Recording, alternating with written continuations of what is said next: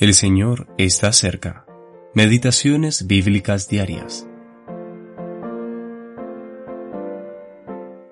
Aconteció que aquella noche Jehová le dijo, Levántate y desciende al campamento, porque yo lo he entregado en tus manos. Y si tienes temor de descender, baja tú con fura tu criado al campamento, y oirás lo que hablan. Y entonces tus manos se esforzarán, y descenderás al campamento.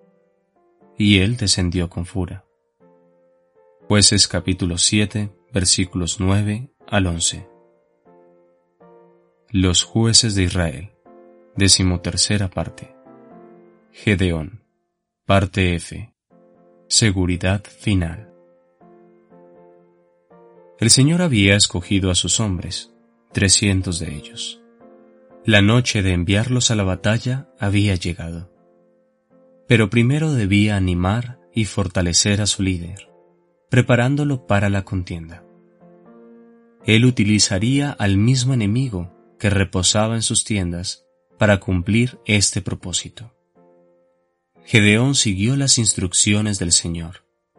Él no escondió su temor, sino que llevó a su siervo junto con él.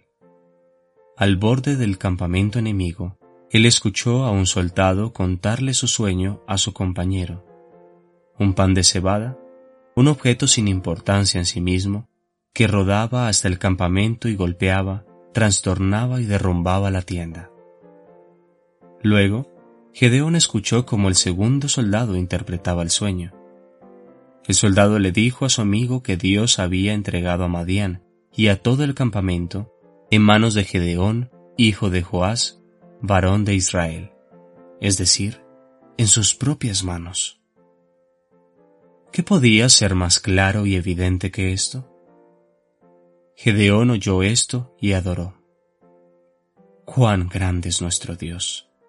A Dios sea la gloria.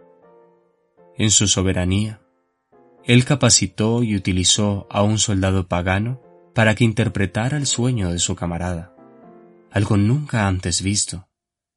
Por otro lado, los tiempos de Dios son perfectos, pues permitió que esto sucediera justo cuando Gedeón y Fura estaban lo suficientemente cerca de la tienda de los soldados. Adoramos como Gedeón luego de atravesar experiencias asombrosas en las que la mano de Dios es evidente.